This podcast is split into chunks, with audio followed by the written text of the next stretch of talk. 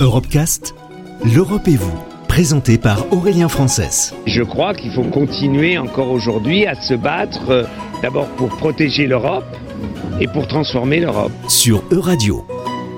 T-minus 10, 9, 8, go for main engine start. 7, 6, main engine ignition. 4, 3, 2, 1, 0 and liftoff of Space Shuttle Atlantis as Columbus sets sail on a voyage of science to the space station.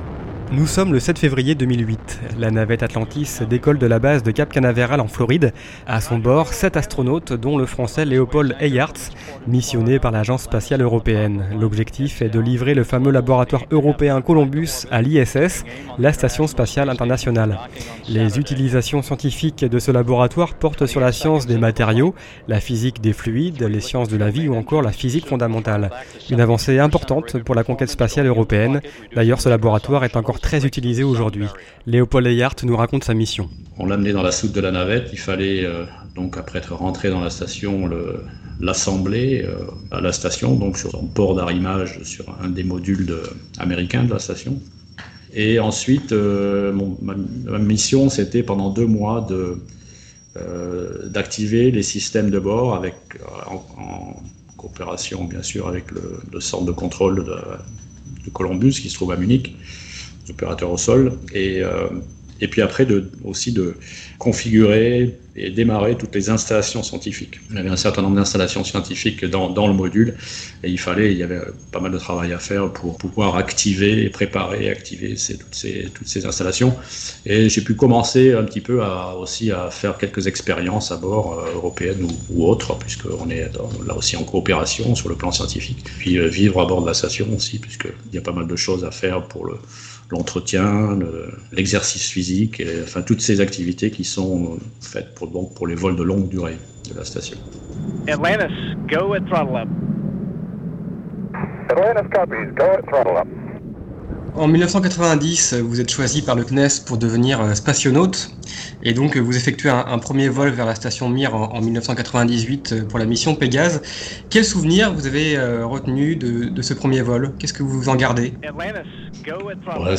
Bien sûr, c'est un souvenir très, important. D'abord parce que c'était le tout premier vol, hein, lorsqu'on fait quelque chose pour la première fois dans sa, dans sa vie et quelque chose dont on a rêvé pendant des décennies. Évidemment, c'est quelque chose de très important. J'étais heureux de pouvoir la faire dans un contexte aussi un peu euh, euh, historique avec euh, avec les Russes sur la station Mir, qui aujourd'hui n'existe plus, comme vous savez, sans doute.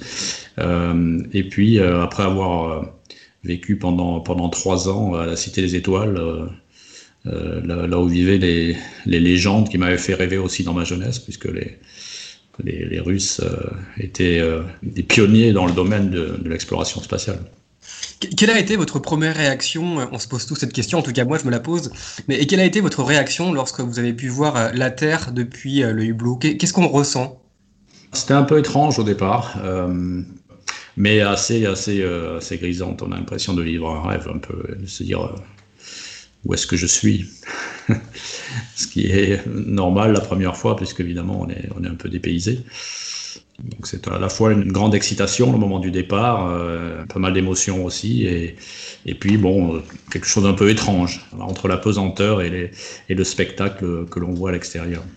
Dans les deux missions que vous avez faites dans l'espace, est-ce qu'on réalise à quel point la Terre est précieuse et fragile?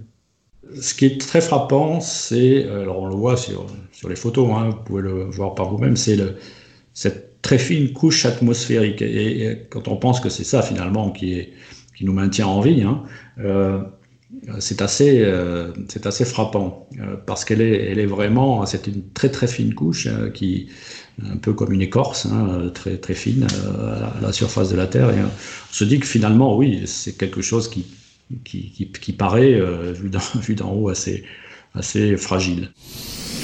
Retrouvez l'intégralité des Europecast sur euradio.fr.